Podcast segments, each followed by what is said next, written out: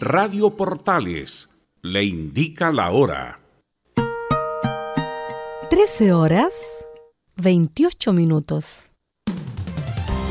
Termolaminados de León, tecnología alemana de última generación. Casa Matriz, Avenida La Serena, 776 Recoleta. Foro 22 622 56 76. Termolaminados de León. ¿Problemas de familia, herencias, laboral y otros? AIG Legal, estudios de abogados que entrega asesoría directa y personalizada para atender su situación personal. Especialistas en derecho de familia, herencias y derecho laboral, entre otras áreas. Comuníquese con nosotros y agende una reunión sin costo al más 569 7304 6792 o visite nuestra página web www.aiglegal.cl.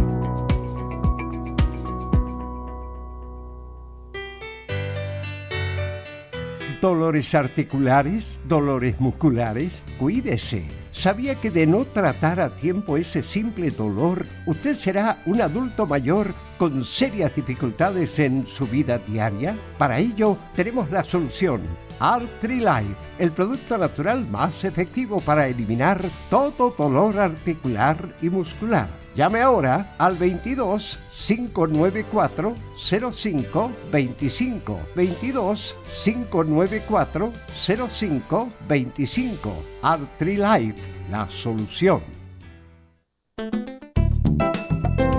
Comercial IAC Compañía Limitada. La mejor calidad mundial en laminados decorativos. Comercial IAC Compañía Limitada es Vertec en Chile. San Ignacio 1010, Santa Rosa 1779, Avenida Mata 446 y Portugal 501. Comercial IAC Compañía Limitada es Vertec en Chile en Radio Portales de lunes a viernes de 15.30 a 17.30 horas Salud Eterna, un espacio de conversación y orientación en el mundo de la medicina natural. Consulte con nosotros al 226-139-705. 226-139-705. Pida además su moringa olífera ancestral original de la India.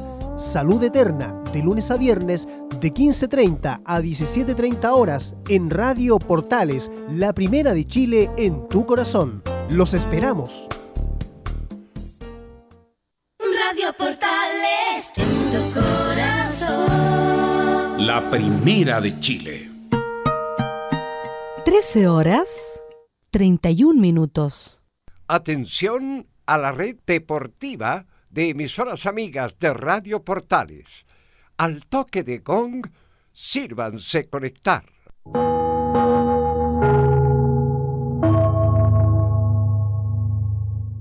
...90 minutos... ...con toda la información deportiva. Vivimos el deporte... ...con la pasión de los que saben. Estadio en Portales ya está en el aire con toda la emoción del deporte. Comentarios: Carlos Alberto Bravo, Venus Bravo, Leonardo Mora, René de la Rosa, Camilo Vicencio y Giovanni Castiglione. Reporteros: Enzo Muñoz, Nicolás Gatica, Rodrigo Vergara, Juan Pedro Hidalgo, Rodrigo Jara y Felipe Holguín. Producción: Nicolás Gatica. Técnicos: Gabriel González Hidalgo y César Navarrete. Edición, Leonardo Mora. Dirección, Carlos Alberto Bravo.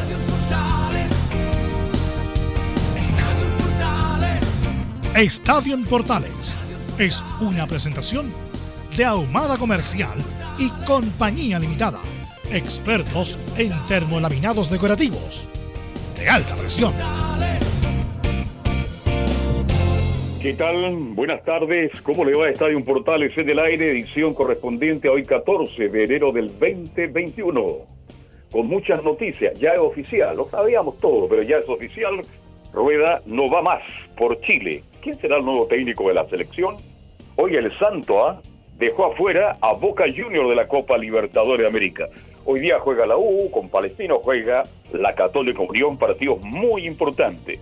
Y en un día como hoy, hace 31 años, la U de Chile volvía al fútbol grande en Curicó, con Fournier, Mondaca, Holguín, el chico Joven, Horacio Rivas, Carlito Cisterna, han pasado 31 años.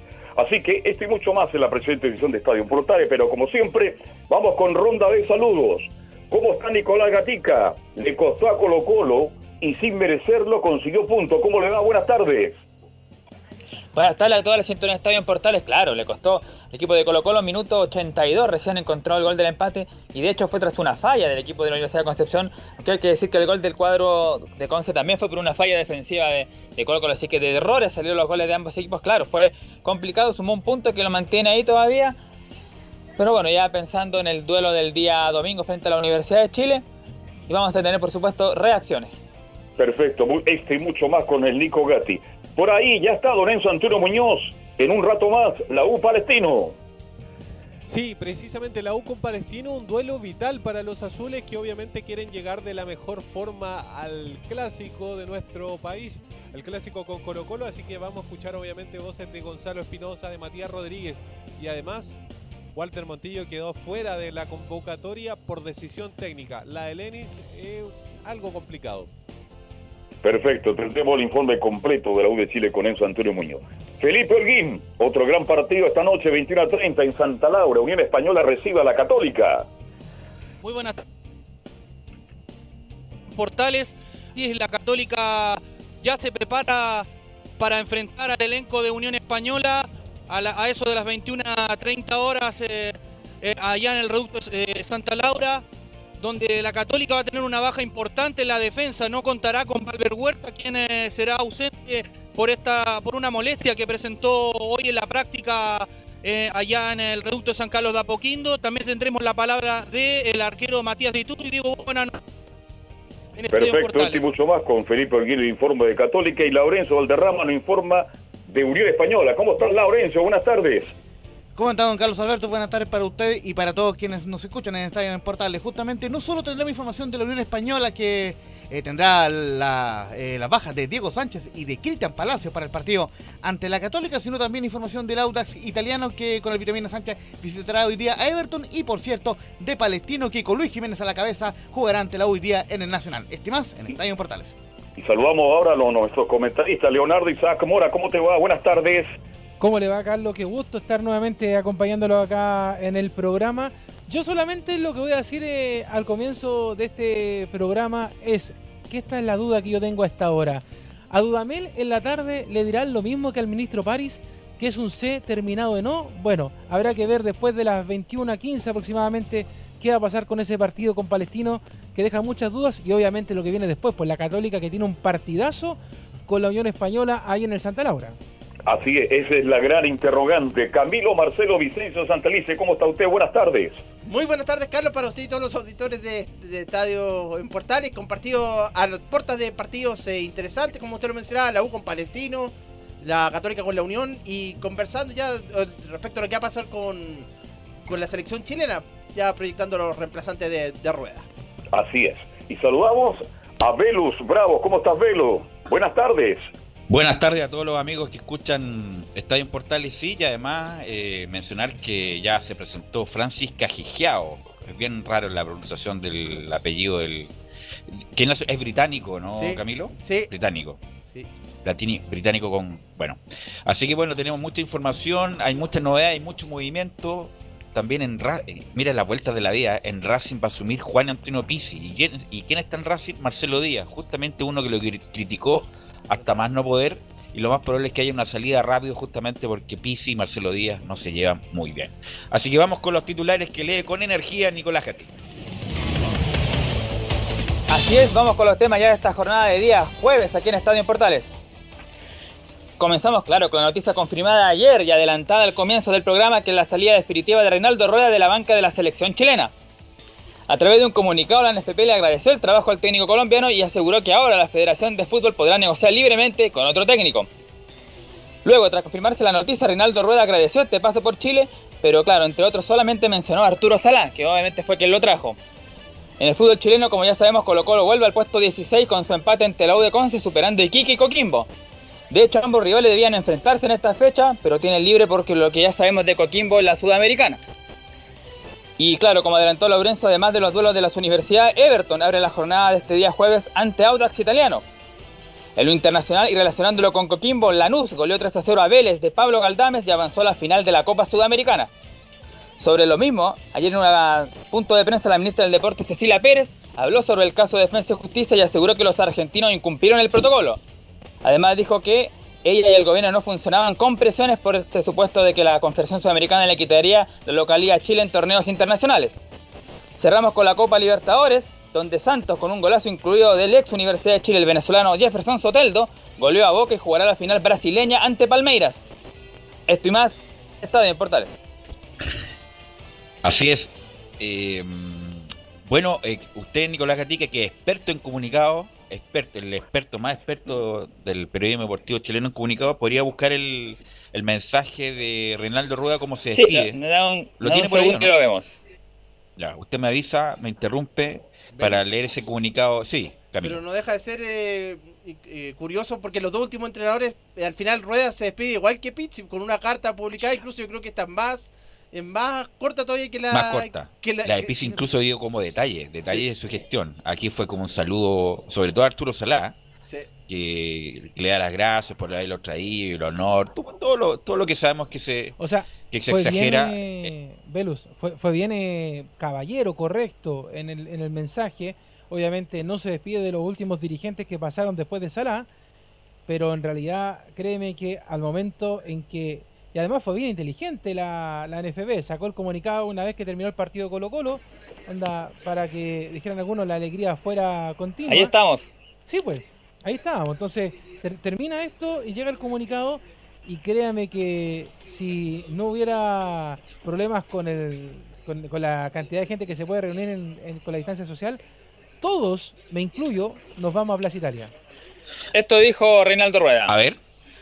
Quiero agradecer a don Arturo Salá y su directorio por otorgarnos la gran responsabilidad de dirigir a la selección chilena, a toda la familia del fútbol chileno por su acompañamiento y a los compañeros de Killing y Pinto Durán por su excelente trabajo y compromiso.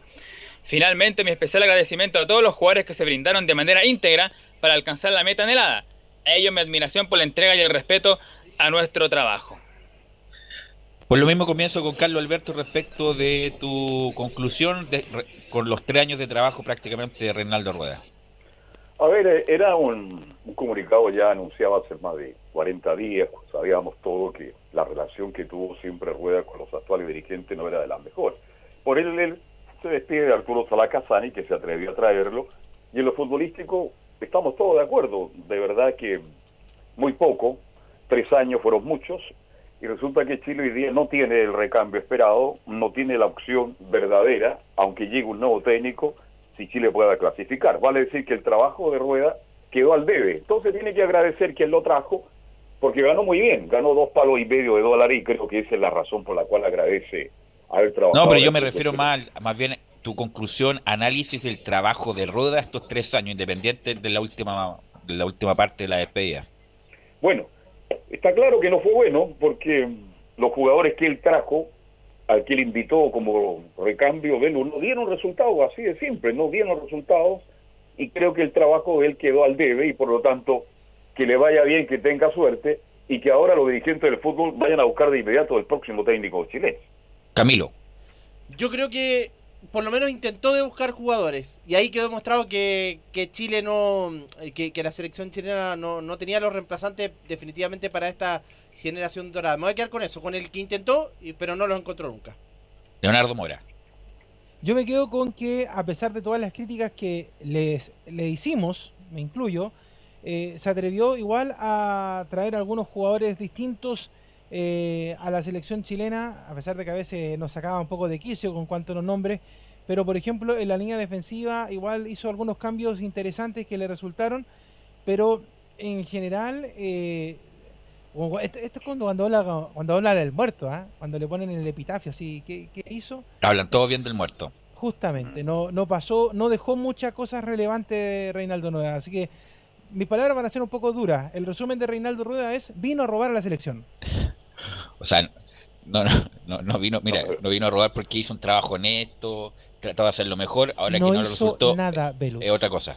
Nada. Mira, yo he sido crítico yo- y por eso hay un programa que dice nadie resiste un archivo. Yo desde el minuto uno, cuando sonó rueda, están todas las, ahí el subterráneo de, de Radio Portales, dan, están todos los archivos guardados, clasificados, qué sé yo. Yo dije desde el minuto uno que rueda no iba a funcionar en la selección chilena. No lo dije ayer, ni antes de ayer, ni hace un mes, lo dije siempre. No va a resultar. Rueda eh, tiene un fútbol distinto, distinto a lo que esta generación, entre comillas, estaba acostumbrado. Un, un- un fútbol más pra- pragmático, de, de mucho orden, pero de poco, de poco protagonismo, de poco riesgo. Desafortunadamente, el tiempo me dio la razón. Estos tres años fueron unos muy malos tres años. Algunos incluso columnistas, in- in- incluso ahora es como que eh, añoran a, a Reinaldo Rueda, pero hay que recordar que la cantidad de amistosos que se hizo en Chile no, no dejó mucho, la verdad. La Copa América fue discreta. La Copa América fue discreta, algunos consideran un logro haber llegado al cuarto lugar. El único partido que se ganó en serio fue el Congo Colombia. Y justamente todo eso para llegar en buena ley, en buena preparación para las clasificatorias. Y de cuatro partidos se ganó uno, se perdió dos y se empató el otro. Y más encima se perdió con Venezuela, que eh, fue un hito histórico en la selección chilena que nunca se había perdido con Venezuela de visita y más encima jugando horrible como se jugó. Obviamente que yo es un tipo decente, es un tipo que, que- eh, diría yo respetuoso, pero en cuanto a la selección, incoherencia en las nóminas, llamaba a uno, llamaba a otro con la misma, con la misma eh, con la misma medida, no había incoherencia en las nóminas y además el juego, el juego tampoco no, yo creo, yo creo que incluso se debió haber sacado a rueda antes. Entonces lo que viene ahora es, ¿quién viene ahora? Está Cajigiao, que es el director deportivo que va a estar a cargo de elegir a un entrenador para, insisto, yo considero que con estos 14, 15, 16 jugadores competitivos que tiene Chile, por supuesto que se puede hacer algo mejor de lo que había, por supuesto. Y es el, desafío del futuro técnico de la selección chilena. Así que, Gabriel, vamos a escuchar al que estamos hablando, Francis Cajigiao, el director deportivo nacional, y sus primeras impresiones, Gabriel. la propuesta de la ANFP y de su presidente Pablo Milad, que me ha demostrado eh, valentía, ambición e iniciativa, sobre todo. Eh, establecer y unificar criterios, tanto a corto como a medio plazo, para la mejora de- del fútbol chileno y de las selecciones nacionales. Hay unas bases donde poder trabajar en el fútbol chileno. Eh, sí hay materia prima y lo importante es poder eh, poner en acción eh, métodos para el desarrollo de ese talento. Ahí estaba con la música de fondo lo, lo que dijo. Bueno, buena frase, Camilo, como para empezar.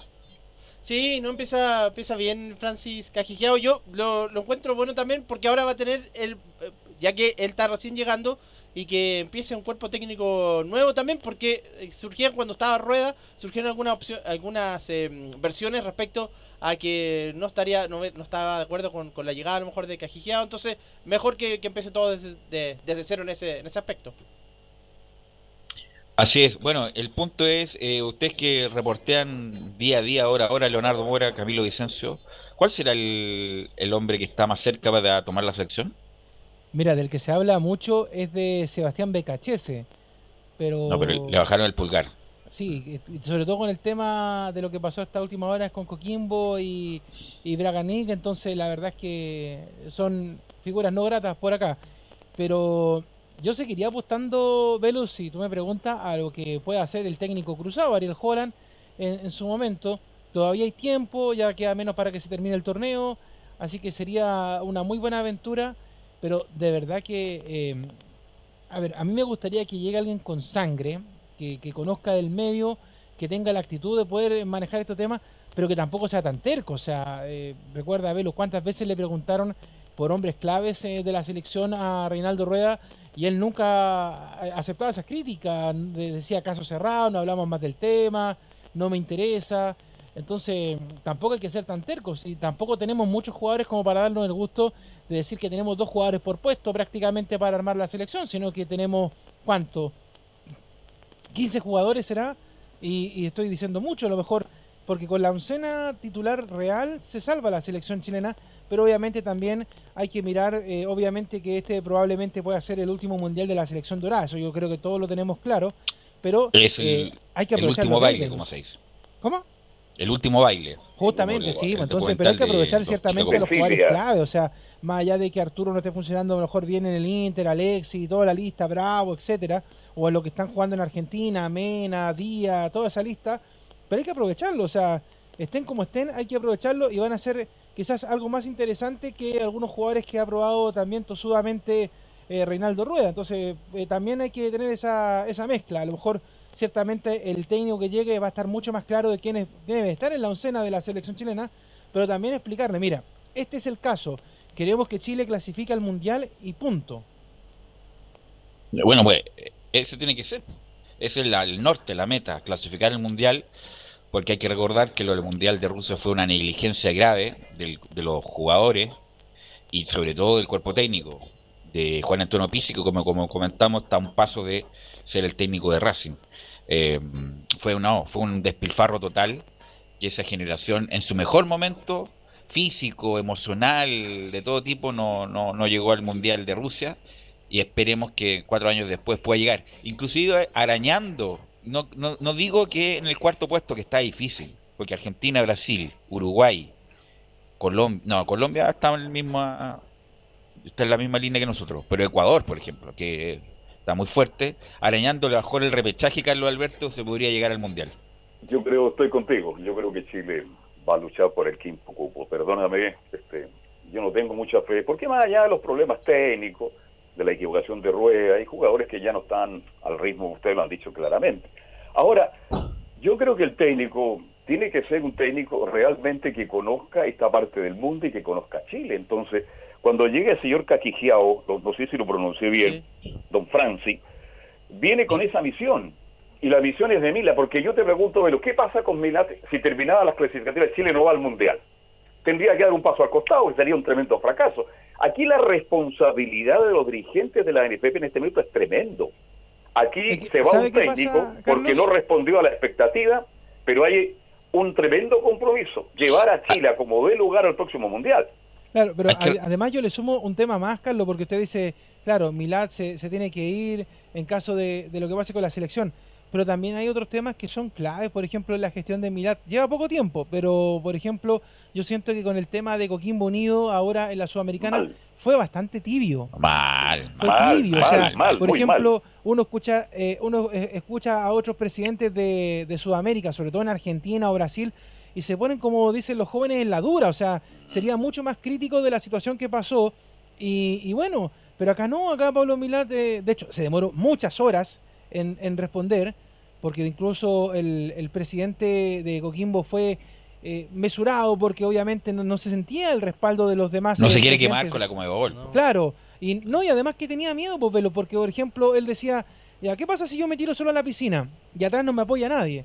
Porque eran las 8 de la noche, eran las ocho y media, eran las 9 y no hablaba nadie. De hecho, eh, esa, esa vez de hecho empezó el partido de la Católica que jugaba con Iquique y entre medio de ahí apareció Milat como dijo, a ver, voy a ver si paso piola. Y fue como, ya, ¿sabes qué? Te apoyo. Y, pero por debajo le estaban pasando platitas así como, Milat, quédate callado, no te metáis en temas, mejor.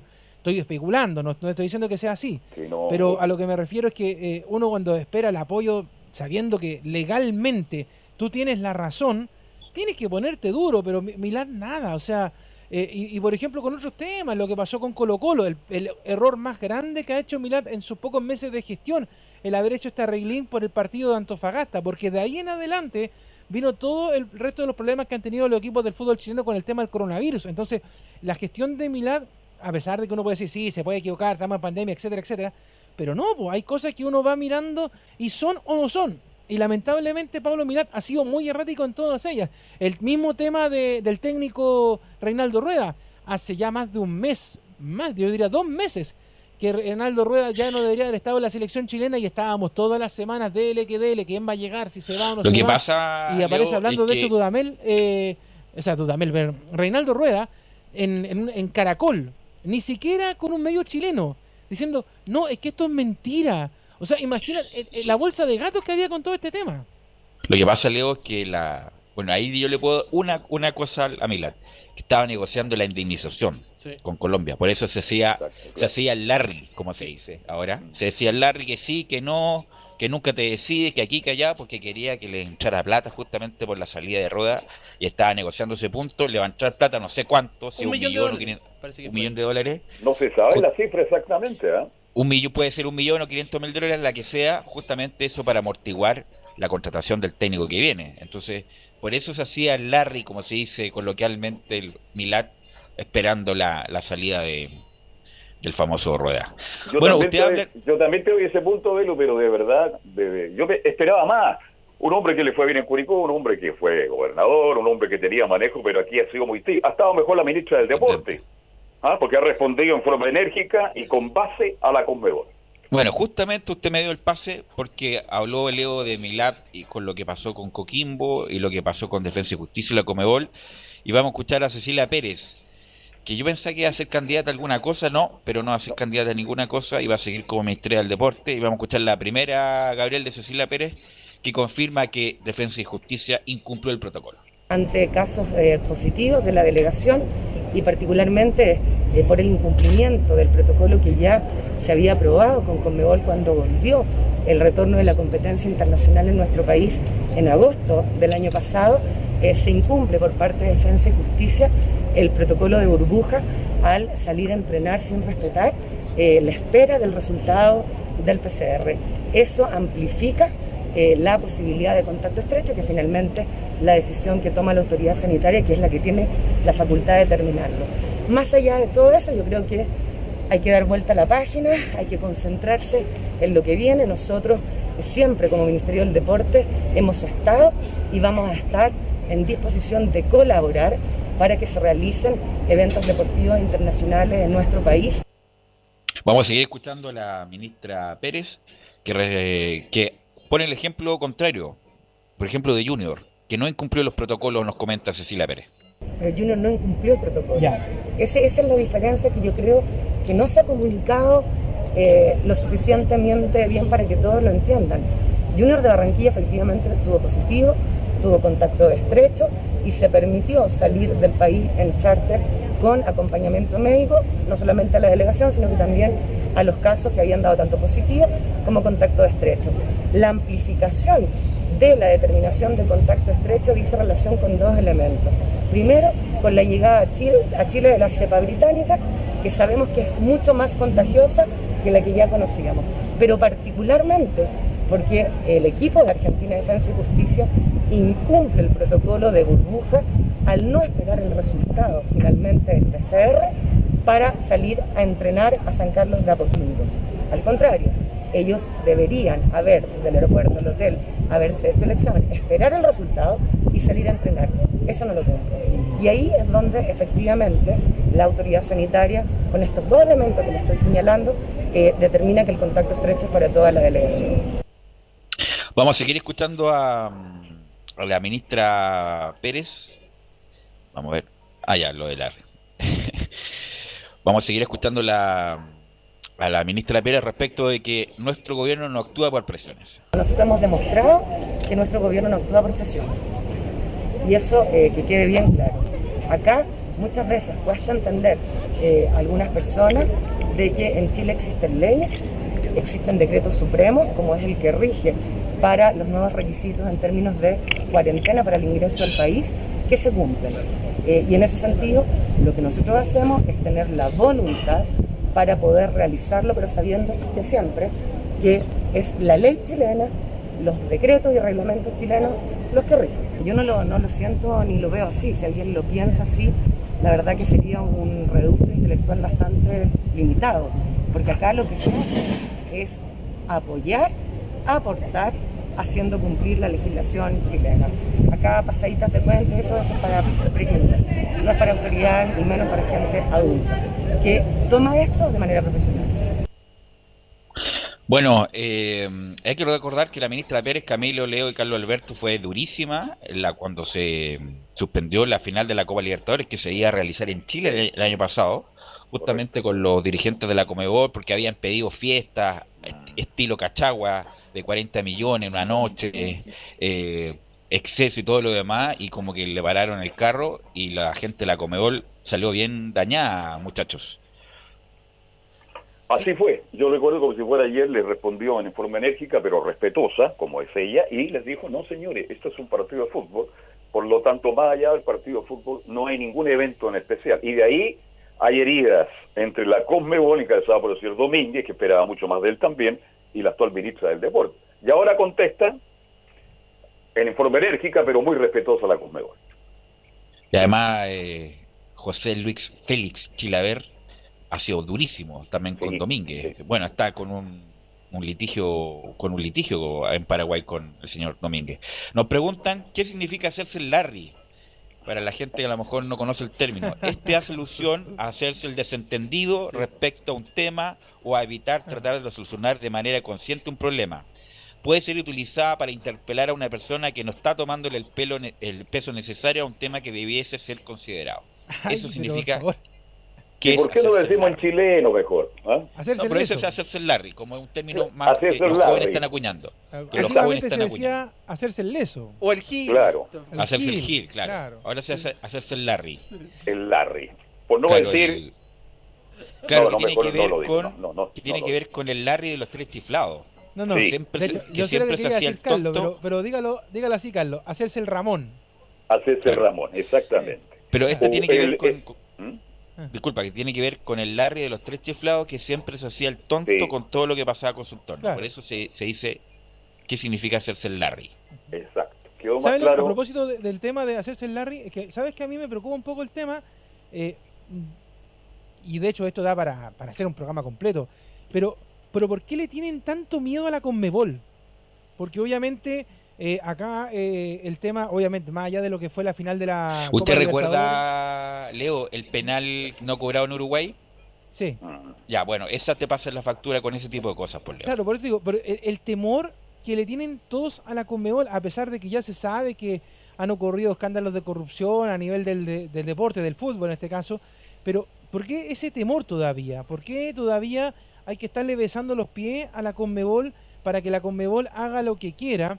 Y en segundo lugar, eh, y es un tema mucho más preocupante, pero que yo sé que nadie se quiere meter porque yo sé que hay dinero por de por medio, pero el poder que tienen los representantes del fútbol ahora o las empresas de representantes, o sea, eh, es, es tremendo, o sea, hasta los presidentes de asociaciones de fútbol tienen miedo de decir cosas, siendo que, por ejemplo, la autoridad, en este caso, ha tratado de cumplir las reglas sanitarias, o sea, y el año pasado, obviamente, la suspensión de, de la final de la Libertadores en el Nacional fue por un tema de sentido común, porque aquí en Chile se estaba cayendo a pedazos con el tema de estallido social. Pero además ahora eh, hay un tema, de hecho la misma ministra Pérez lo dice, Junior no tuvo ningún problema para venir. O sea, ¿cuántos equipos chilenos más vinieron a jugar Libertadores y Sudamericana en este periodo y no tuvieron problema?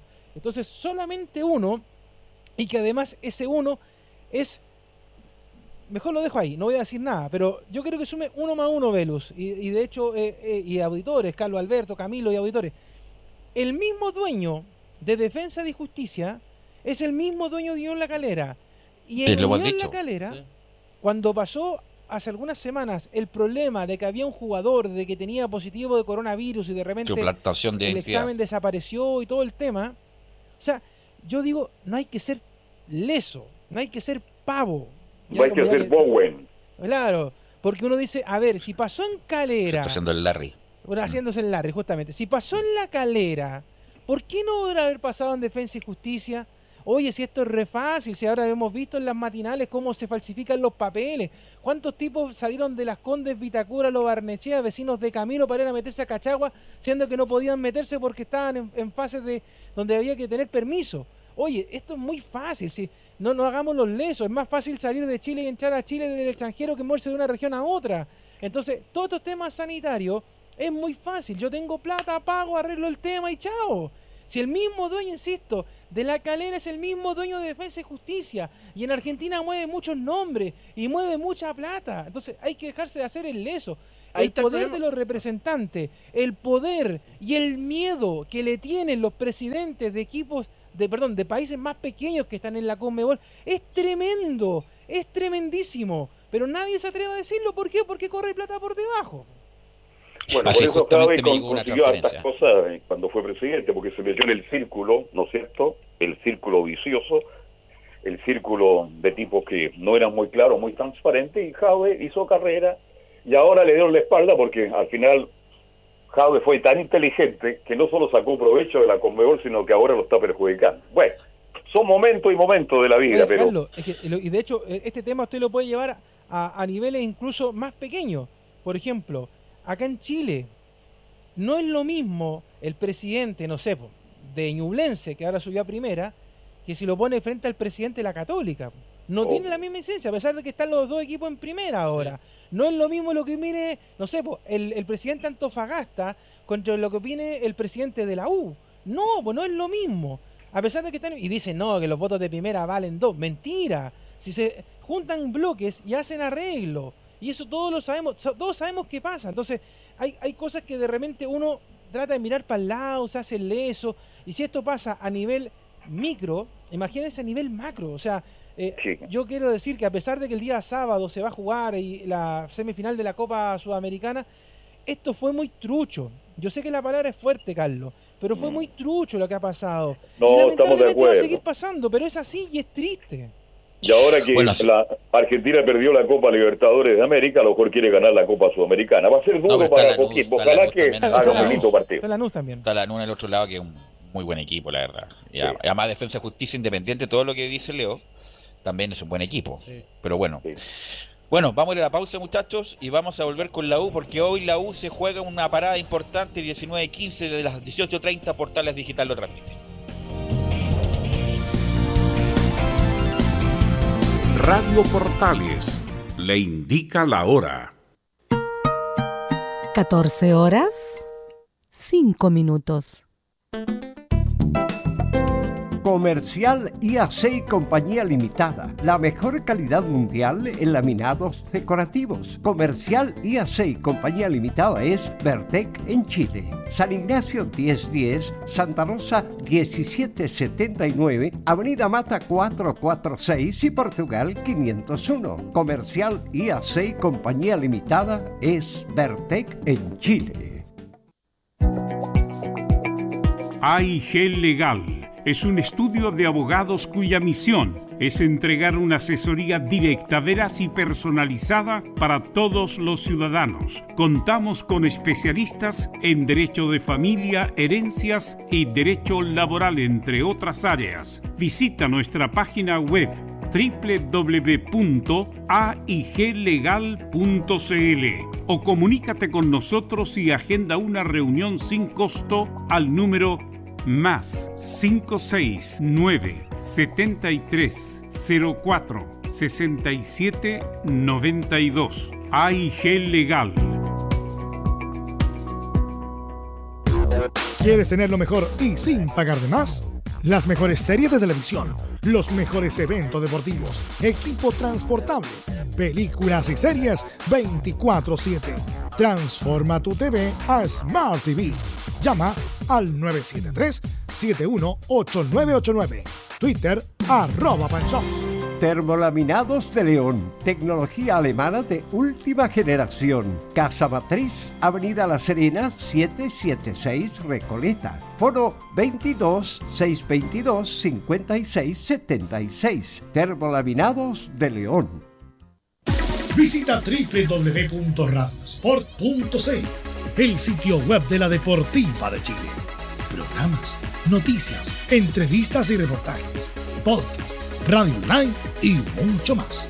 Todo lo que pasa en todos los deportes lo encuentras en www.radiosport.cl. La Deportiva de Chile en Internet. No se pierda todos los días a medianoche, lunes a domingo en Radio Portales, El tren del recuerdo. Conduce Salvador Fernández. Solo canciones inolvidables de su época. Contáctese con Salvador Fernández al foro 22 319 7959. Le esperamos esta medianoche con El tren del recuerdo en Estación Portal.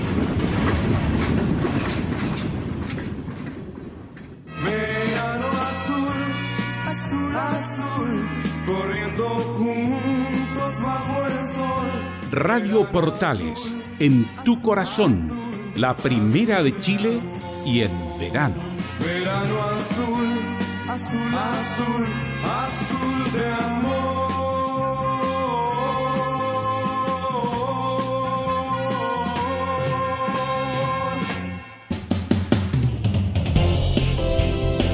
Ocho minutos después de las 14 horas ya estamos de vuelta con Estadio en Portales para que nos informe don Enzo Muñoz de lo que va, o sea, de la, de la previa del partido muy importante entre la U y Palestino en el Nacional, don Enzo.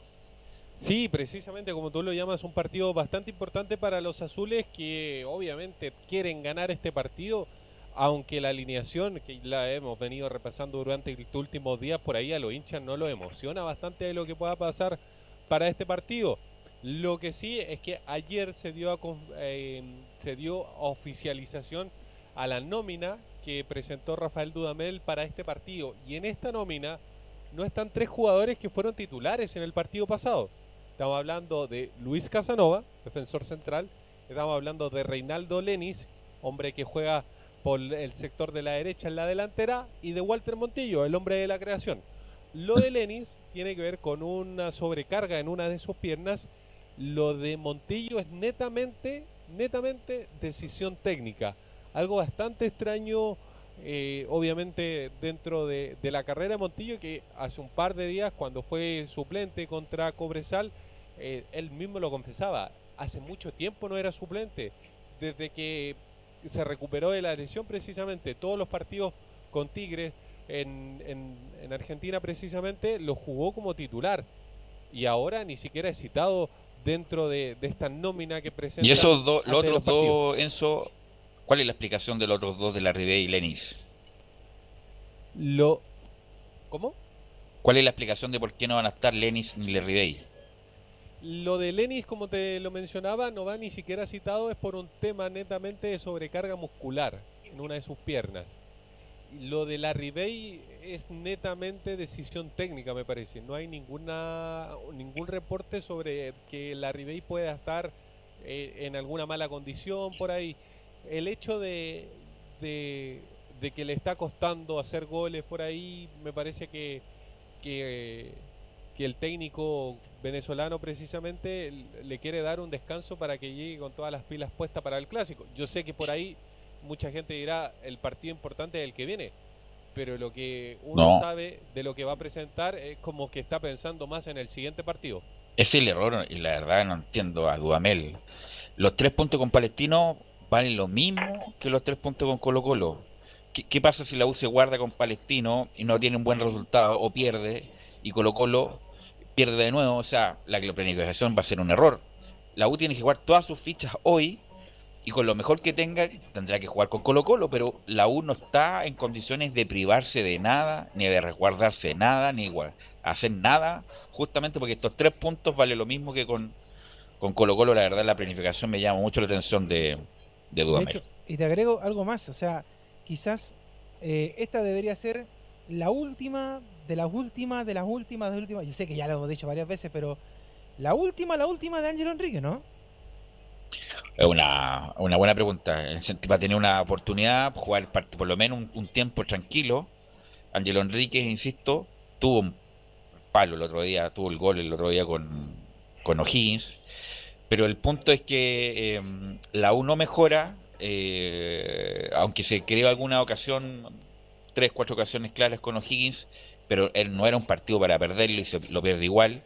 Eh, y todo este manejo interno, lo bueno, obviamente que tiene la responsabilidad Montillo, como, co- co- como, más bien salió a, anunciar su retiro, eh, pero cómo también maneja el mediocampo, eh, sale Arangui, no sale Arangui, ahora va a jugar Arangui, va a jugar el Pitu Contreras, que es un tipo joven, eh, que insisto, que los puntos de Palestino valen lo mismo que con Colo Colo y si se está guardando, capaz que pueda ser tarde en los próximos partidos. Y además es un partido de los picados. Yo sé que después lo va a comentar Laurencio cuando le toque las colonias, pero al frente también hay ex de Chile que también fueron un poco vilipendiados. Oye, el caso técnico, de Matías el Campo. técnico que estuvo a punto de llegar. Claro, partiendo por el Coto Sierra, que, que va a decir, mira, yo vengo mejor que tú.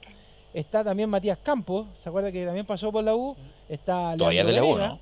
Todavía es de la U. Matías Campo. Sí, pero lo desecharon así como... No, es que anduvo, la U anduvo horrible. Claro, entonces el partido de los picados también, entonces al frente también van a querer decir, mira, nosotros venimos haciendo Venega. las cosas mejor que tú. Venega, que te decía que también entró en el segundo tiempo en el último partido. Entonces, ojo con eso también. ¿ah? Eh, eh, eh, es un palestino que viene mucho más ordenado. Eh, Camilo lo ha visto mucho mejor, de hecho tiene él eh, más tiempo ahí para revisar las colonias junto con Laurencio, pero se ve que es un partido importante, o sea, yo creo que Palestino por lo menos va a entrar con todo desde el primer minuto y la Universidad de Chile ha tenido ese error, que la U se deja estar, ve cómo, qué propone el rival y recién reacciona, pero esa es la situación. Ahora, este, yo creo que este partido se define en el medio campo. Siempre hay discusión, ¿dónde se ganan los partidos? Se ganan haciendo goles, obvio. Pero Palestino tiene tan buen medio campo con Jiménez, con el Piña, Villanueva, con el trabajo de Jiménez, que es un jugador que tiene la libertad para jugar en todo el campo de Palestino. Y me sorprende Velus Palestino, porque está jugando, yo he visto los últimos dos partidos completos de Palestino. Es un equipo rápido que toca bien, mire lo que estoy diciendo. La deja chiquitita en el medio campo, pero tiene una virtud, que Jiménez está libre, se engancha, se va hacia atrás, y lo que más me llama la atención es que Cortés, ¿no es cierto?, el Chester, termina jugando de libero. Entonces Palestino es un equipo bien extraño, pero muy bien eh, manejado por Yo Palestino. la, la- la pregunta por que le hago tierra. a Camilo, que sigue a Palestino, ¿va a jugar Benítez?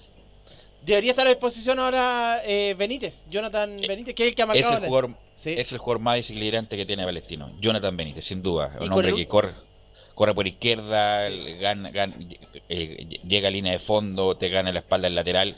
Obviamente no voy a desconocer lo de Piña Villanueva, que bueno, a mí me encanta Villanueva, tiene un guante en la zurda, lo mismo que Jiménez, Cortés, lo de Faría, pero el que hace el desequilibrio real en Palestino es Benítez. Bueno, y no, y no- y no está el lateral derecho, pero está cuidado que está Carvajal, que también llega y llega muy bien, ¿ah? Cuidado. Enzo. Escuchemos la primera declaración de un hombre que va a ser titular. Estamos hablando de Gonzalo Espinosa, que habla sobre el próximo rival de la U, el rival que tendrá que enfrentar en un par de horas más en el Estadio Nacional Palestino. Viene una seguida de partidos muy buenos, de buenos resultados. Tiene un técnico que ha sido muy inteligente en, en poder sacar los, los- los- estos resultados, y, y- pero nosotros también tenemos, tenemos nuestra herramienta. Sabemos que va a ser un partido difícil, tienen jugadores de calidad, de muy buen pie, pero nosotros sabemos ya lo que, lo que hay que contrarrestar de ellos y, nosotros eh, estar bien, bien enfocados y bien concentrados para que para llevarnos los tres puntos. Sabemos que son vitales para nosotros. eh, va a ser un partido muy trabajado y creo que tenemos que estar preparados para cada minuto cuando se tiene y cuando no se tiene la pelota, eh, saber resolver los momentos del partido. Creo que va a ser un partido difícil. Y también Quisiera hacer una pausa. Quiero volver al, al tema anterior. Porque acaba de mm, salir un, un, una- un texto en Instagram. ¿De quién? De Arturo Vidal. Lo voy a leer. ¿ah? Es una pena muy grande esta noticia de que no seguirá trabajando junto a nosotros en este camino al Mundial. Se entiende y se respeta, principalmente por la responsabilidad de gente que hace daño al fútbol, como muchos de la prensa mediocre y algunos dirigentes que no entienden nada de nuestra actividad. Lo quiero mucho, le agradezco infinitamente y le deseo lo mejor a usted y a su cuerpo técnico en el camino que tomen. Gracias por todo este tiempo juntos, por ayudarnos. Todo lo que hagamos de acá en adelante también será por y para ustedes. Siempre fue un caballero con nosotros, un hombre valiente que tomó el desafío de acompañarnos en un momento difícil y nos ayudó a encontrar las fuerzas para seguir luchando por nuestra querida selección. Gracias, profe. Le deseo lo mejor y nos vemos en Qatar 2022. Arturo Vidal. Bueno, hay que recordar, y quiero acá al pie de página, que Rueda le dejó hacer lo que quiso a justamente a Arturo Vidal. Bueno, y, O sea, y era- por Arturo Vidal nos llegaron varios jugadores que ahora pueden volver, pues, Por lo el mismo, caso por lo mismo. de Mena y otros. dirigía. Justamente. por lo mismo Arturo le dio prácticamente, le pasó a la selección, rueda de Arturo Ideal, hay que recordar que a- hay, hay que tener buena memoria, le dijeron entre Bravo y Vidal, eligió a Vidal. ¿Y qué decir de lo que pasó con O Díaz, sea, de hecho, y todo en lo realidad demás? lo que hizo fue pasarle la selección a Fernando Felicevich, porque todos los jugadores que llegaban eran de la factoría de FF. Claro, así que gente, gente que hace daño al fútbol como mucho de la prensa mediocre. ¿ah? ¿A qué se referirá? No, bueno. Eh, eh, eso es lo que decía. Cierre paréntesis porque salió recién lo que dijo Arturo Ideal por la salida de Reinaldo Rueda, don Enzo Muñoz. Escuchemos una más de, en realidad, de- del capitán que o no va a estar para este partido, o no debería ser titular. Estamos hablando de Matías Rodríguez, que habla también sobre Palestino. Y Palestino, la verdad que viene, viene bien, viene sumando puntos, viene jugando bien. Eh, sabemos que, que tienen grandes jugadores de mitad de cancha por arriba, eh, marcan diferencia. Creo que están pasando varios de ellos por grandes momentos y otros ya son jugadores eh, de gran recorrido y saben manejar bien lo- lo- lo- los partidos. Nosotros no tenemos que caer en la, en la desesperación, tratar de mantener la cabeza fría y no perder nunca el orden. Ahí estaba precisamente el lateral que lo más probable es que no sea titular para este partido. Oiga, pero la, eh, la Rebe, este, bien digo, va a la banca, ¿no? Mi estimado, está citado eso, ¿no? Sí, sí, está Ya. citado, a menos que lo saquen de los 18, pero está dentro de los 20. Recordemos que se manda la citación un día antes, 20 jugadores, de estos 20 jugadores se descartan dos, que por lo general siempre son los juveniles, y quedan 18, 11 al, al terreno de juego, el resto como suplentes. Así es, bueno, eh, y usted tiene, me imagino, sí, pues me debe tener la, la oncena que partiría hoy. Sí, pero escuchemos una última de Ah, perdón. Matías Es Rodríguez. que no me llegó la pauta, entonces por eso lo- me adelanté. Vamos, vamos a mandársela. Ya. Eh, escuchemos la, la voz de Matías Rodríguez porque después de este partido con Palestino viene el partido con Colo Colo que no vamos a tener tanto tiempo para poder analizarlo porque mañana es post partido y, entrar derechamente en lo que es el clásico. Pero el capitán azul lo analizó igual y escuchemos lo que dice. Sabemos que es un partido, como dije recién, sumamente importante por lo, por lo que representa, tanto en la tabla, en las dos tablas, lamentablemente hay que, mirarlo de esa forma. Y estoy seguro de que, de que vamos a hacer un gran partido y llegar eh, de la mejor manera para el día domingo, que, bueno, que la gente ya lo está esperando. El, el plantel está muy convencido, está con muchísimas ganas. Sabemos lo que, lo que significa igual jugar esta clase de partido con el apoyo de la gente en las casas. Sabemos que, que, bueno, que, que- que no es lo mismo sentir el aliento y la, y- la gente a nuestro favor. Bueno, lamentablemente estamos en una situación atípica mundialmente y, y tenemos que aceptarlo. Ahí está la palabra de Matías Rodríguez. Ojalá Sí, bueno, algún día se puede dar de que la U vuelva a jugar bien en el Monumental y saque un buen resultado. Algún día puede pasar, a lo mejor es ahora. Bueno, lo dijo John Herrera en declaraciones que escuché el, el otro día, que bueno, bueno, Colo- la U no supo ganarle a Colo Colo, que también venía muy mal en el Nacional, y sacó un empate. Eh, pero yo siempre digo que Colo Colo, independiente que pueda venir muy mal, siempre, pero con la U siempre se juega algo adicional. Con público, sin público, puntero, colista, Colo Colo siempre mejora con, con la U. Pero Y lo, lo más probable es que sea así. Es la escala de hoy día, Velus, porque si, si la U no le gana a Palestino, mamita quería el domingo, porque de hecho hay que recordar que justamente el archirrival, ellos venían también con problemas, pero ayer, a pesar de todo, un empate no es tan malo como una derrota como la tenían hasta casi el final del partido. Entonces, bueno, ya lo vamos a hablar después en el otro bloque, pero para la Universidad de Chile en estos momentos es importante. Además, yo te haría una pregunta, eh, y se la hago a Carlos también y a Camilo. Por ejemplo, si la U pierde hoy día y la U pierde el domingo con Colo Colo, ¿se tiene que ir Dudamel? Oye, buena pregunta. Yo no lo hubiera traído nunca, ustedes respondí, saben. ¿eh? dije que sí. Yo no lo he traído nunca, ni siquiera lo hubiera puesto en, en carpeta, ni siquiera en la lista de tres nombres. Porque Pero mira, bueno, yo te digo una cosa, Velo, con, con la mano en el corazón. Yo prefiero que la U termine jugando con Marcelo Jara, lo que le falta, a que siga haciendo papelones con Dudamel, que no conoce nada del medio. mira, extrañamente, Leonardo Mora, estoy de acuerdo contigo. Extrañamente estoy de acuerdo contigo. Eh, en este caso, incluso Marcelo Jara, que le, le dio como más identidad al equipo, como más amor propio, incluso ese partido que la U pierde con la calera en el último minuto, vi una reacción que el hincha quiere ver, de amor propio, de enojarse, oye, que no nos da lo mismo, lo que si perdemos no perdemos. Y justamente esa es la asociación del hincha general que como, bueno, perdemos, hacemos lo posible, le ponemos empeño, pero si perdemos vendrá otro partido. No, pues viejo, si, si perdemos es grave, no es una cosa menor. Y si, y si perdemos, por lo menos hay que, hay que eh, dejar todo en la cancha. Eh, con, con amor propio y con punto honor y no con cierta indiferencia como ha pasado en los últimos partidos. Tal cual. Eso. Sí, eh, la formación que eh, presentaría Universidad de Chile para enfrentar a Palestino sería con Fernando de Pole en el arco, Augusto Barrios, Osvaldo González, Diego Carrasco y Jan Boseyur en la defensa, Espinosa, Moya Martínez en el mediocampo, Jimmy Martínez, Aranguis por, el, por la derecha, por la izquierda el Pitu Contreras y delante de ellos Ángelo Enríquez sería la punta de lanza de esta Universidad de Chile que obviamente enfrenta a Palestino. Y lo último, para terminar, eh, como lo mencionaba Carlos Alberto, el día de hoy es una fecha bastante importante para los azules porque... ¿Una un día señal? Como hoy, un día como ¿Será hoy, una señal? será una señal, vamos a ver. Un Mm. día como hoy, pero de 1990 la U volvía a Primera División luego de que en el año 1989 pasara por la B. Sí, eh, ahí me quiero referir a algo yo, porque yo fui testigo de eso, fui, estuve relatando, yo seguí toda la carrera de la U, este, fue un partido increíble en Curicó con una temperatura que sobrepasaba los Con 34 una cancha grados. horrible. ¿Ah? Una cancha horrible. y una cancha horrible, un estadio que era horrible. Para llegar a la cabina que me correspondía había que hacer un curso porque no se podía llegar. Era un estadio realmente feísimo. Y la U logró su objetivo con Luchi Barra y con Leonel Sánchez en la banca, con Fournier como gran arquero, que se quedó en Talca ese mismo día. Yo me despedí de él, se quedó, ¿no? Él no vino a Santiago.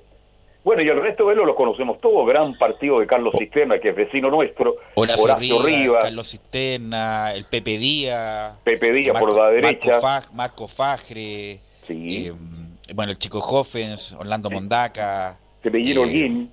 Cepillín Holguín. eh, el Pituco Vázquez me parece que también estaba. El Pituco Vázquez también eh, estaba en ese, en ese lote, claro. No, eh, bueno, el Lucho Murri, Álvaro, Álvaro Vergara. Correcto. Así que no, derecho. Insisto, un equipo con todo respeto, de medio pelo, de Sí, medio pelo, bueno, jugó la primera vez en todo caso. Bueno, subió, fue campeón de la primera división. Por eso digo yo, que independiente de uno puede perder y puede ganar, el rival puede ser superior, pero nunca dejar de luchar. Y justamente estos muchachos de, de los que subieron, los héroes del ascenso, como le dice la- alguna gente de la U, dejaron todo para llegar, para subir inmediatamente al club a primera división. Ojalá que le puedan transmitir este, ese mensaje a los jugadores de la U actual, más allá de la calidad, como bien lo dices tú, le entregue el sacrificio, la lucha, la lucha permanente, cómo se quería la camiseta en esos años. No estoy diciendo que hoy día no se quiera, pero esos jugadores, más allá de su poca calidad futbolística, tenían entrega y un corazón tremendo. Así que Una un pregunta, saludo para todos Enzo, ellos. que ayer se rumoreó que Horacio Rivas había entregado un proyecto de divisiones inferiores para ser el jefe técnico y que se está más bien eh, eligiendo un argentino. ¿Tiene alguna información de eso, no? Mira, lo que yo tengo entendido es que obviamente van a presentar un nuevo proyecto. Cuando se lo preguntaron a los directivos de Azul Azul, no descartaron traer un argentino. Esa es la información que está. yo tengo. Que no descartaron traer un argentino. La idea es que técnicamente más allá de impregnarle los, los, em, el ADN azul, si quieres eh, ponerlo de algún modo, la idea era que tratara de levantar la, la, mayor cantidad de figuras posible para el primer equipo, cosa que no está pasando actualmente. Y no es por desmerecer a quienes están, a Mauricio Morales ni al mismo Simón Contreras, que lo más probable es que hoy día sea titular, sino porque además de eso se está trayendo jugadores eh, del exterior, precisamente. Ejemplo, los Brandon Cortés, este chico uruguayo que también viene de que es entre comillas juvenil. Entonces la idea es traer un proyecto serio. Obviamente dentro de estos proyectos se presentan varios, pero ellos mismos lo decían, no descartaban traer, por ejemplo, un argentino. Lo de Horacio Rivas, claro, puede ser si se presenta un proyecto y... No, si presentó un proyecto Horacio lo Rivas. Lo presentó y fue con las carpetas, me imagino yo el data, qué sé yo.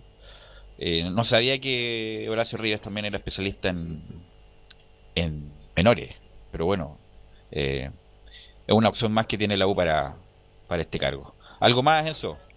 Eso nomás con Universidad de Chile, que como lo decíamos, hoy día se enfrenta a Palestino a las 7 con 15 minutos. La transmisión parte a las 18.30 por Usted va a estar en el Nacional.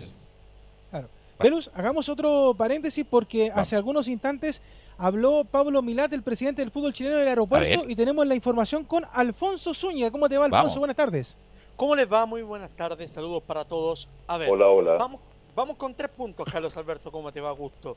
Vamos con tres puntos. El primero, Argentina elevó su queja a la Conmebol y amenazó con no ir a nuestro país a jugar las clasificatorias a menos de que el gobierno de Chile cambie sus protocolos eh, de mm, sus protocolos en materia sanitaria y entregue un pasillo sanitario para que puedan eh, los equipos eh, sudamericanos poder Jugar. poder jugar.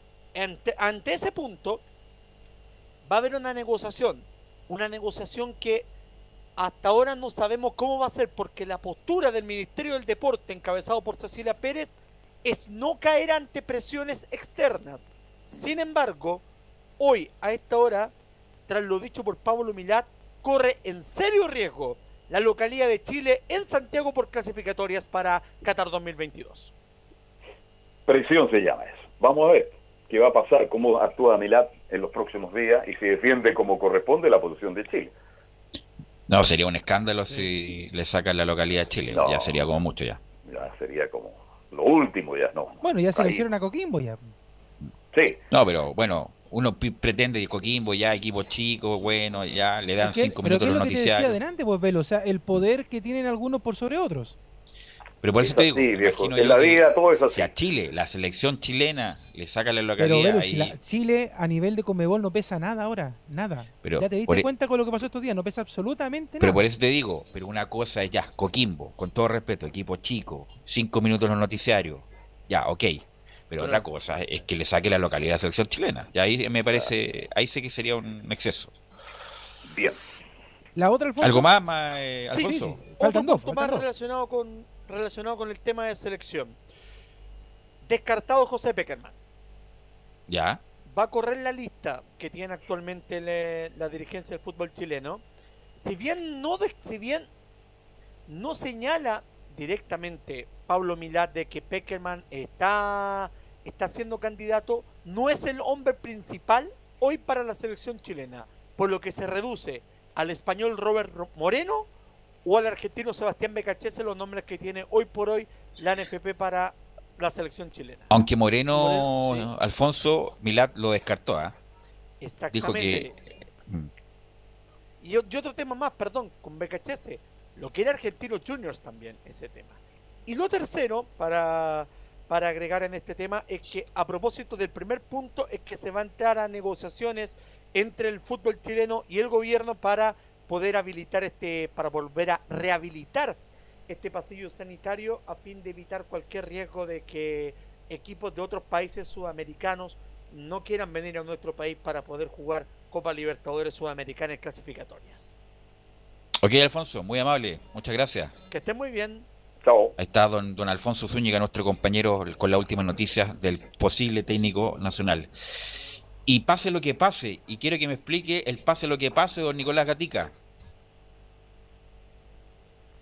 Sí, eh, justamente me imaginé que iba a ir por ahí la primera pregunta.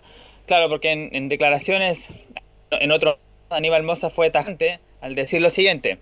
Pase lo que pase, para decir si Colo Colo se mantiene en primera o baja la B, Gustavo Quintero va a seguir siendo entrenador de Colo Colo. Eso fue totalmente categórico por parte de Aníbal Mosa. Y lo otro, de lo mismo. Sobre la situación, dice, los dirigentes más nerviosos, los más nerviosos somos nosotros, los dirigentes que, de cierta manera, vivimos la cosa de afuera, pero ellos están súper tranquilos. Además dice que el punto ayer obtenido ayer en Concepción es una plaza complicada, nos deja con los ánimos arriba. Pero esa frase, en la previa de un, de un super clásico, Lo quiso respaldar, obvio. yo creo, claro, sí, lo quiso respaldar, pero, pero se ha dado otras veces que se respalda y después pierden un partido importante. Pero bueno, ahora lo respaldó. Pero... Como que se puso el parche, Sí. Moza. Pu- puede perder el clásico, puede perder la categoría, y, y Quintero va a seguir siendo el técnico de Colo Colo. Difícil lo veo. ¿ah? Ya, puede perder el clásico, ya, te la doy. Pero pierde la categoría, Quintero por ningún motivo va a continuar en Colo Colo. Se va para casa, por favor. ¿De qué estamos hablando? Ayer Colo Colo jugó horriblemente mal y con la U de Conce fue inmensamente superior. Si podía haber ganado 2-0, gran actuación de Brian Cortés, que mandó una al principio, para que te cuento, pero de verdad Colo Colo ayer tuvo suerte, le logró el empate por un tremendo error del pelado Camayo, que se puso a jugar ahí a la entrada del área Camargo. chica, entonces Colo Colo perdía el partido. Camargo, perdón, el volante pelado ahí del mediocampista. Y Colo Colo de nuevo no mostró nada, muchacho, en el día de ayer. No sé qué partido está viendo el señor Moza. Bueno, de hecho, Brian Cortés al final termina siendo la figura con tres tapadas por lo menos de. Al final, dos muy buenas al final. Claro. Una que rebota parece que en, en un central. Sí. eh, y la saca con un paso hacia atrás Cortés, que estuvo muy bien. Y después un cabezazo a quemarropa. Eh, muy buena reacción de, del arquero iquiqueño.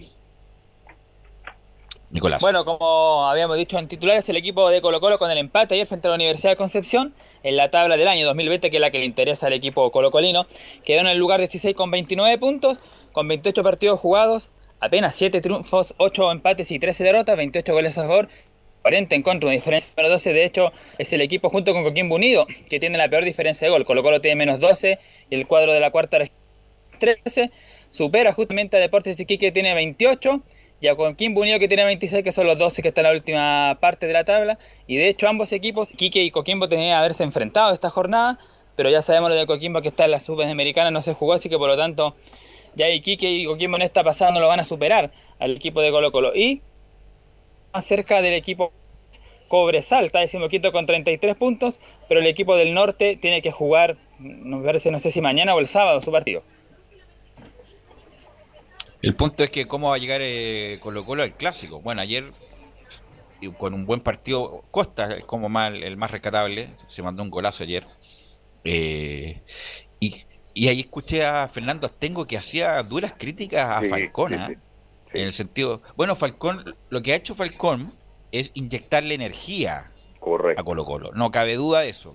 Ahora, si uno lo ve, técnicamente es bueno, eh, a ver. Correcto. Fuerte sí es, fuerte sí es. En el mano a mano es bueno y a pesar de no ser muy alto, es buen cabezazo. Pero no es Fernando Estengo, justamente. No, no, no es nada. Eh, para la gente nueva, los millennials, los que van a fiesta a Cachagua, Fernando Estengo era un extraordinario central. Tampoco era muy alto, ¿ah? No era muy alto, pero técnicamente era muy bueno. En el mano a mano, eh, en el duelo prácticamente ¿Qué no, no pasaba. Eh, y era un, un- en un- por algo jugó en Brasil y fue Me parece figura. que se demoró. Sí, parece que algo pasó ahí con, con Nicolás. Pero bueno, Fernando Azteco fue un gran jugador y así como que le, le da la bajada a Falcón en el sentido que es un buen central, pero tampoco lo agrandemos al nivel que lo, hace algunos, algunos hinchas. Bueno, Astengo fue tan grande que siempre se dice, este, Elías Figueroa Quintano. Depende el rival, porque si depende el rival, puede ser Figueroa Astengo o Figueroa Quintano, depende del rival. No, Astengo fue tremendo jugador. Y estoy completamente de acuerdo con lo que él dice. Buen jugador Falcón, le inyectó energía, muchas ganas, pero no es un extraordinario central, como lo dice Fernando. Nicolás. Bueno, que dijo precisamente Astengo, lo catalogó de sumamente discreto, asegurando que está al debe. Además dijo, juegas dos partidos en Colo Colo y te quieren comparar con el Flaco Rojas, Mario Soto, Ronald Fuentes. Hay una cantidad de jugadores. Yo creo que se rieron por la situación. Colocarlo en la insignia de Colo Colo es una falta de respeto del terror. O sea, cuando lo vi no lo podía creer. No sabía si era el cacique, Valderrama, no sabía quién era. Y lo último dice, no voy a perdonar esas comparaciones porque si una de las características Chile en la época de los 80 fue que tuvo grandes defensores centrales. Entonces, jugar uno o dos partidos, sacar una pelota en la línea, correr para todos lados como un caballo loco, obviamente, esto significa que no eres un buen central. Eso fue lo que dijo exactamente Astengo sobre el peluca uruguayo. Porque lo mejor de un central es la ubicación. Puedes incluso ser un central lento, pero si está bien ubicado, como el Chano Garrido, como Eduardo eh, Mocho Gómez, que jugador, eh, tiene que ver con la ubicación. Bueno, lo- los, buenos jugadores que parten arriba, después son volantes y terminan en, en libero justamente porque tienen buena ubicación. Nicolás. Bueno, vamos con eh, reacciones del partido. Como ya sabemos, ayer fue el último duelo en que Gustavo Quintero estaba suspendido por esa expulsión frente a Antofagasta, ya poder sentarse en la banca el día domingo, justamente en el clásico ante la U. Y su- justamente Valtelema habla sobre lo que todos han visto en este tema de Colo Colo. Valor al punto, tenemos que fundamentalmente sumar. Bueno, Sí, en principio le damos, le damos valor al punto. Nosotros tenemos que sumar, fundamentalmente. Eh, vinimos a, buscar los tres puntos, a ganar. Eh, y a partir de ahí, bueno, empieza a, jugarse un partido.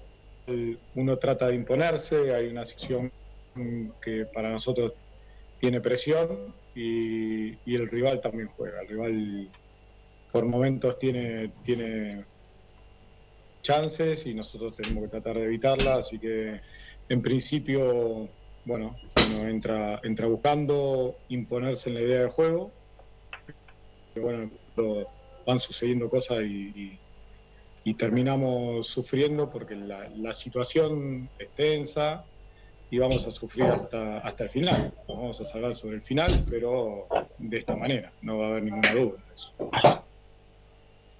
Claro, esa frase dice mucho, vamos a sufrir hasta el final y justamente se dio en el partido frente a Everton, donde el equipo de Ñamarineo tuvo ocasiones sobre el final. Ayer la UD se tuvo ese- esa última cabezazo donde tapó muy bien Cortés, aunque Colo Colo también pudo haber tenido una donde Paredes, que a lo mejor en un tiempo atrás Paredes la hacía, ahora por supuesto en la situación que está las pierde todas, pero claro, ahí Lema destaca justamente cómo está Colo Colo y cómo se dio el partido, obviamente que lo importante era sumar, cuando no se puede ganar, es bueno empatar, así que así se dio el partido la jornada de ayer. Bueno, ¿cómo ¿Cuántos está con respecto al partido del sábado? ¿Cuántos partidos le queda a Colo Colo, Nicolás? Me van quedando, si no me equivoco, ¿Seis? seis, seis, claro, seis compromisos le faltan.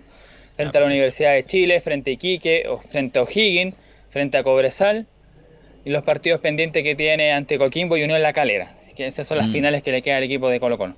Bueno, para todos difícil. Sí, como está jugando Colo Colo y la situación son todos los rivales bastante complicados.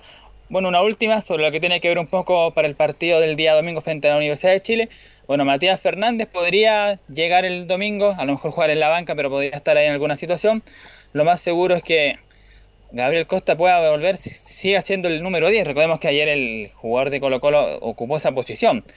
Uno pensaba que iba a ser Suazo, pero finalmente Suazo después pasó como lateral izquierdo y Costa fue el que estuvo más enganchado y eso quizá lo podría repetir, aunque también hay que ver si Leo Valencia se recupera también estos días. Con respecto al partido del día domingo, justamente Walter Lema, cómo proyecta el Superclásico. Y bueno, plantear, vamos a plantear como, como el partido eh, que jugamos hoy, igual que los partidos anteriores, en relación, no lo de los tácticos, sino en relación a, a- a la actitudinal, a salir a ganar, con un equipo grande, más allá de la situación en la cual estamos, estamos pasando. Eh, los clásicos se ganan, se salen a ganar. La situación demanda que nosotros tenemos que ir a buscar un resultado positivo, pero siempre con equilibrio, siempre equilibrado. Ahí vamos a lograr tener eh, o buscar tener la valla en cero y atacar criteriosamente. Creo que hoy nos faltó un poquito finalizar con más precisión la jugada que, que- que creamos y defensivamente estuvimos bien en línea general. Pero bueno, hay cosas puntuales que el profe Gustavo lo, lo va- lo vamos a analizar y ya preparar el próximo partido. Ahí está entonces lo que tiene que ver con el partido de ayer y también cómo se proyecta el Superclásico del día domingo. La frase es típica, po. Hay que salir a ganar el fin de semana. El punto es cómo, cómo se configuraría el equipo, Nicolás, co- con, los descansos que dio Quintero para este partido. ¿Cuál sería el mejor Claro. equipo que llegaría a Colo Colo para el, para el domingo? Claro, porque ahí dice justamente va el telema que Quinteros tiene que analizar en estos días, porque como decía antes, tiene que ver si Valencia se recupera o no, si Matías Fernández se recupera, eso va a ser clave, porque si Matías Fernández está recuperado, él va a ser el, el creativo del equipo de Colo Colo, si no está recuperado, entre Valencia y Costa, como dijimos que puede hacer cumplir la misma función, función ayer, sabiendo que Jorge Valdivia va a estar dos o tres semanas fuera. En la defensa, sí o sí va a estar seguro los centrales Barroso con eh, Falcón, porque Falcón. Chaco Insaurralde sufrió a María en el partido del domingo pasado ante Everton y queda suspendido y la cumple justamente ante la U, así que eso es clave. En el sector derecho hay que ver si va el chico Jason Rojas para cumplir con los minutos sub-20 o se la juega por Felipe Campos que tiene más experiencia. En la izquierda, bueno, está el caso de, yo creo que Brian Bejar va a ser, aunque esté recuperado Ronald de la Fuente, me parece que Bejar ha mostrado algo más que el ex hombre de la U de Conce. O incluso podría probar nuevamente con Gabriel Suazo como lateral izquierdo y dejar a Carmona con Fuentes en el medio. Son más o menos las movidas que puede hacer Colo Yo creo que Suazo va a seguir jugando de lateral izquierdo. ¿Y en el medio? Deberá ser Carmona y Fuente, mantenerse ahí la condición. Y, Ya. como dijimos arriba, si está Matías en condiciones, él deberá ser el creativo. ¿Y si no? Bueno, ahí la opción que queda como plan B es Leo Valencia, pero si Leo Valencia tampoco está recuperado, entre Gabriel Costa y Alarcón podrían ocupar esa, esa función. Alarcón, Costa, Morales y Muche. Claro, ese debería ser más o menos el equipo. Y me parece que en el centro del ataque, sí, porque Búfalo. Javier Parragués ha demostrado nada, el número 9. Yo creo que Morales debería estar por sobre Parragués. Así fueron con la U de Conce, ¿cierto? Sí, para Morales y para que entró en los minutos finales. Claro, y después Parragués fue reemplazado por Paredes. Ah, por pared. Sí, Colo Colo no tiene malos jugadores. El pro- pasa por otra cosa el- la actualidad de Colo Colo con, con el Peluca, Barroso, Fuente, Carmona, Costa Mouche y el 9 que ponga, que no, que no sea el Búfalo. Eh, ¿Cómo no? Son buenos jugadores Colo Colo. Bueno, la- el asunto pasa por otros motivos por este año de la pandemia que Colo Colo está gran- en esta situación. tiene gran plantel Colo Colo este y, y- y Quintero tiene alguna culpa porque no ha mejorado mucho Colo Colo con Quintero digamos las cosas como son si lo está respaldando Moses por algo también A- acuérdense que antes de este partido de la U de Conce que se jugó ayer y el partido de la U se decía por ahí rumores no hay ninguna, nada confirmado pero rumores y cuando los rumores aparecen porque algo hay que a lo mejor conversarían con Quintero cuidado ¿ah? cuidado Así es. Bueno, bueno, mañana usted me va a confirmar sin duda mañana el equipo don Nicolás Gatica. ¿eh? Sí, por supuesto, mañana debería, debería trabajar ya con miras al día domingo y debería haber un equipo mucho más eh, titular. Ok, gracias Nicolás. Veluz, Sí, Leo. antes de seguir, en línea, don Waldo Ahumada León que quiere hablar eh, con el equipo de Estadio Portales. Don Waldo. ¿Aló? ¿Cómo estás? Gusto saludarlo.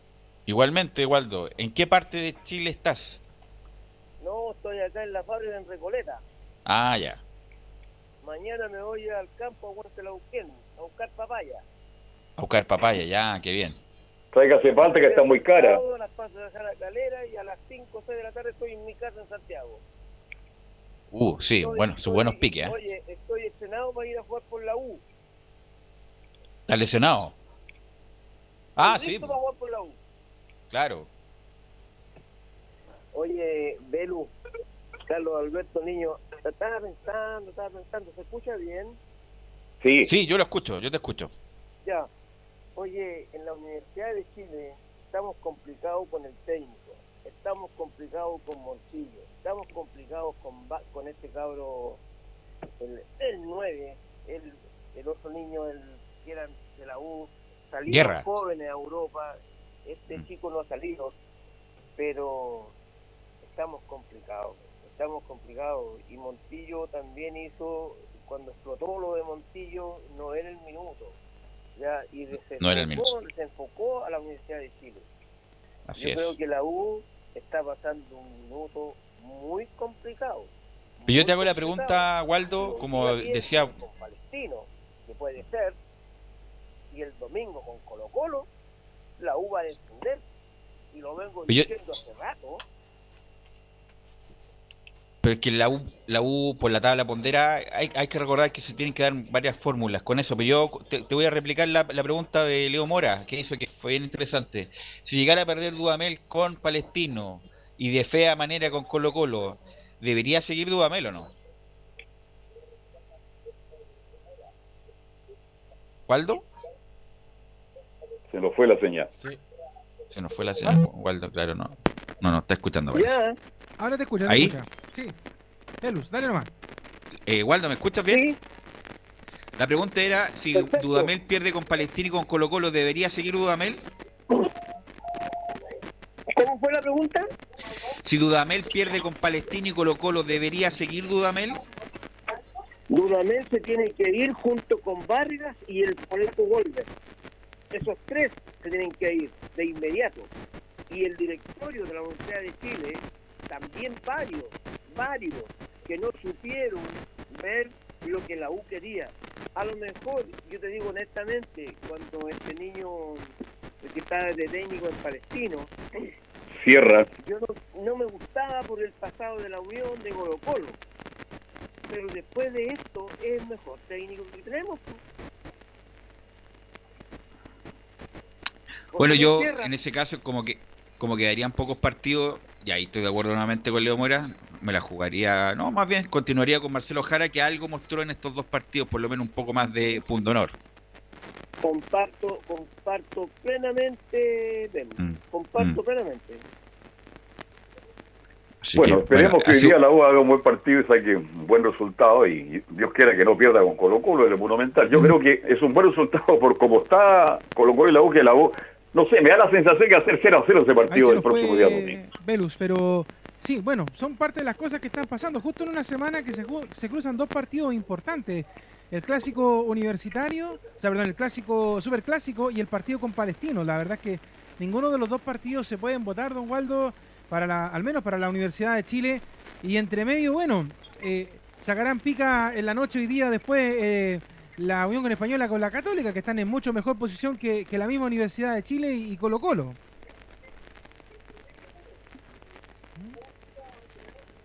Escucho.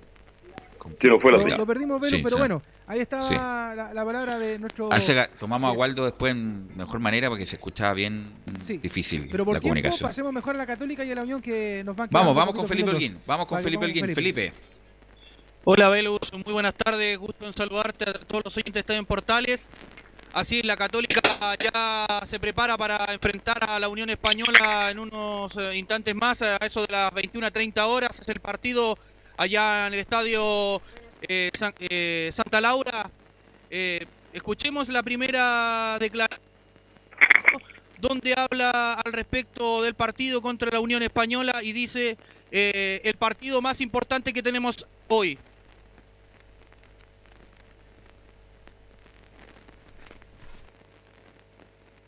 A ver si. Es la 0-4 parece, ¿eh? El partido con Unión sí. Española es el partido más importante que tenemos hoy porque es el próximo rival y tenemos que enfocarnos y, y llegar de la mejor manera a este partido. Después vendrán los demás y, y es muy importante que descansemos bien, que nos recuperemos y que lleguemos a cada partido de la mejor manera, pero si hay, si hay algo que caracterizó a este grupo fue siempre pensar en el próximo partido, en el, en el partido que tenemos eh, por delante. Así que tenemos que trabajar eh, hoy pensando en Unión Española y, y- después veremos eh, todo lo demás. Felipe, ¿cómo? Ah, Es que se, que se encontraba entrecortado Felipe, pero eh, bueno, va a tener- tiene las bajas que tú has comentado la- durante, durante la, la semana, pero en la delantera habían varias, eh, en la delantera habían dudas, podría estar entre Clemente Montes y Munder. Munder podría ser también una de las opciones que, que empiece como titular. Claro, eh, esa era una de las variantes que manejaba Ariel Holland, ya que eh, estaba lesionado este jugador, pero se recuperó. Eh, venía de un esguince en el tobillo este jugador, el chileno cubano. Pero hoy, en la última práctica, antes de enfrentar a, a la Unión Española, el técnico Ariel Holland ya definió el equipo que, que va a tener para, para esta noche eh, allá en el Estadio Santa Laura. Y, y Valver Huerta tampoco va a poder estar ahí, otra baja sensible, se suma también a. porque era el único de los titulares de la defensa. Claro, eh, es eh, Valver Huerta, como lo bien lo dices tú, Camilo, es una de las bajas que va a tener la Católica el día de hoy, que en la práctica de hoy, como bien lo mencionaba, eh, se resintió y, y podría ser ya la duda que tiene en la defensa el elenco de la Católica. También eh, tendría una variante en la delantera, ya que no iría por el costado izquierdo el jugador César Munder ni Clemente Montes, sino que iría Diego Valencia.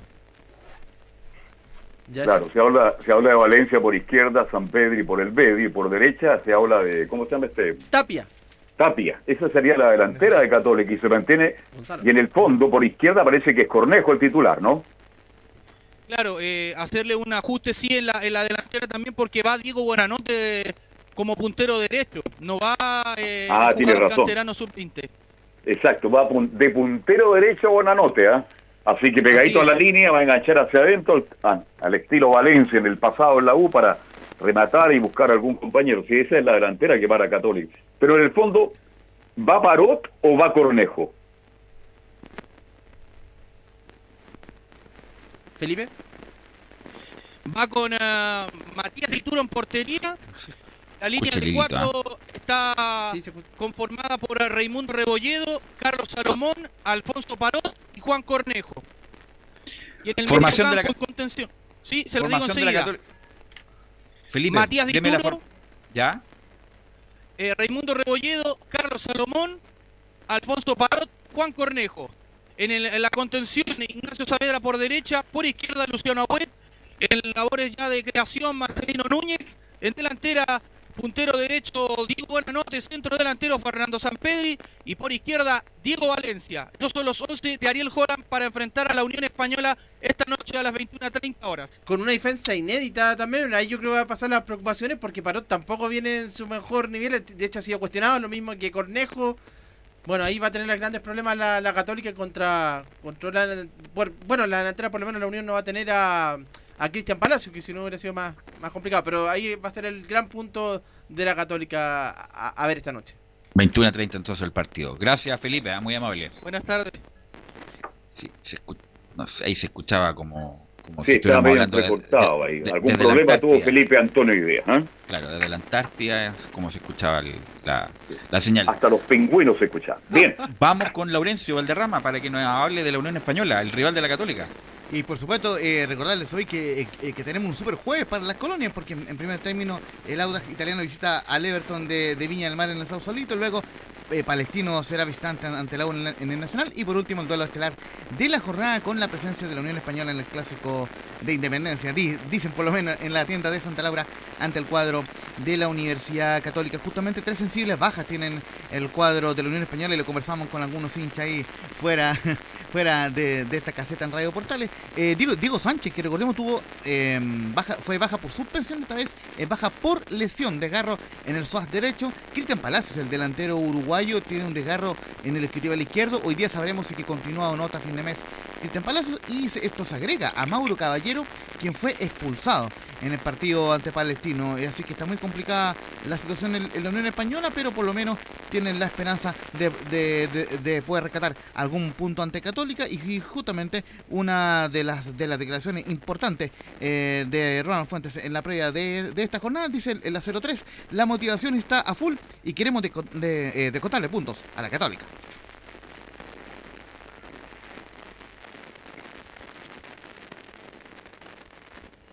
Me parece que la, la- la motivación va a estar full. Hoy día conversamos en relación a los errores que cometimos el día de ayer, tratar de no cometerlos con, con- con los- contra los jugadores católicos que tienen más jerarquía y que nos pueden hacer más daño. Y sí queremos descontar puntos, de todas maneras, estamos a nueve puntos en este momento, pero la idea es recortar puntos y si por ahí nos da eh, recortar puntos y los partidos venideros seguimos sumando y nos da para que estemos peleando el título, bienvenido. Siempre, siempre lo he dicho, ¿no? No, no- no éramos candidatos, no seguimos siendo candidatos, pero somos un equipo que está ahí en los primeros lugares y que tiene, si tiene alguna opción matemática la pelearemos hasta, hasta ese momento. Pero la realidad nuestra en estos momentos es tratar de volver a ganar.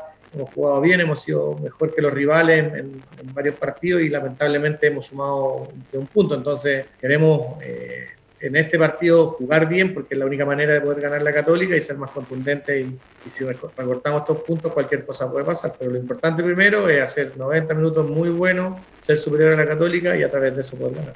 Muchachos. Sí, viene de bajada también Unión Española, está sintiendo el peso del campeonato y va a jugar con Católica que también está sintiendo el peso del campeonato y de la campaña y con, con salida de hombre importante como el caso de Palacio. Eh, así que la Unión si quiere hacer algo el próximo año debería reforzarse, pero la Unión tampoco saca nombres bombásticos. Vamos a ver si le alcanza para hacer un buen partido en la noche de hoy, Laurencio. yo creo que, Laurencio, en este minuto yo creo que está mejor Unión Española que Católica. Pero el gran problema de Unión Española es que no tiene su arquero titular. Y su máximo goleador. Y su máximo artillero, exactamente. Pero futbolísticamente creo que hoy día está un poquito más arriba Unión Española de la Católica. Mire lo que estoy diciendo porque hizo un tremendo partido con Palestina. Claro, y, y justamente por lo menos eh, re- recordamos dos cosas muy breves. La, en la tabla de posiciones, Unión Española está en tercer lugar con 47 puntos y de momento eh, tiene 6 sobre Curicó eh, en, la que, eh, que está en la quinta posición. ¿Y por qué marcamos esto? Porque Ronald Fuentes ha sido enfático en que él quiere asegurar un cupo en Copa Libertadores. Esto en todas las declaraciones, más allá de lo que dijo en la declaración reciente. Y también eh, algo importante, lógicamente, que este es el segundo partido que se pierde Diego Sánchez en el campeonato. Los había jugado todos, los 28 partidos hasta el día del hasta el día lunes ante Palestino, pero se perdió saber por suspensión y ahora por lesión. Si le parece, repasamos la formación tentativa de la Unión Española para esta jornada.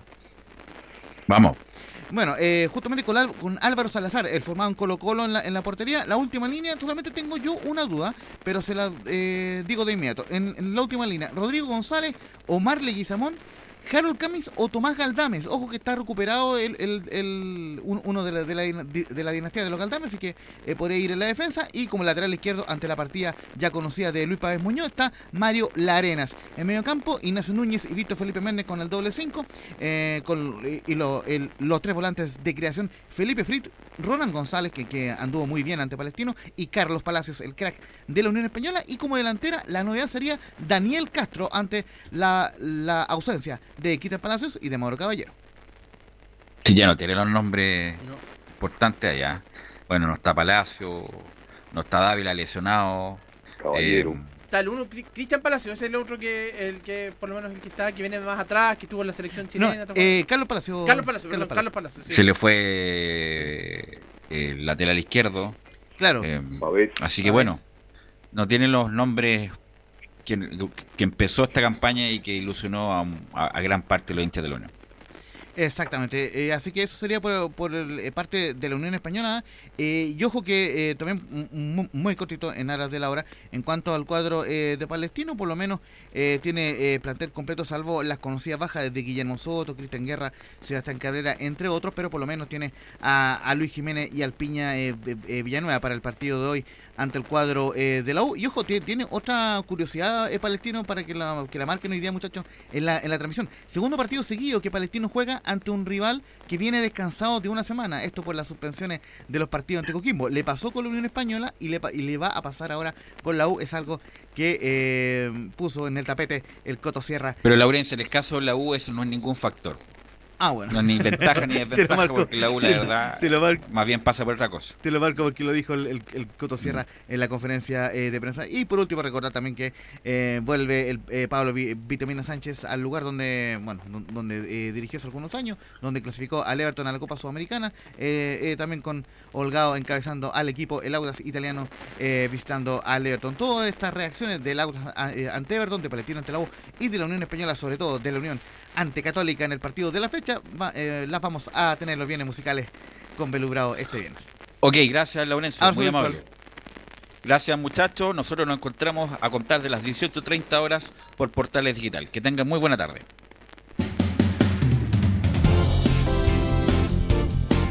Fueron 90 minutos con toda la información deportiva. Vivimos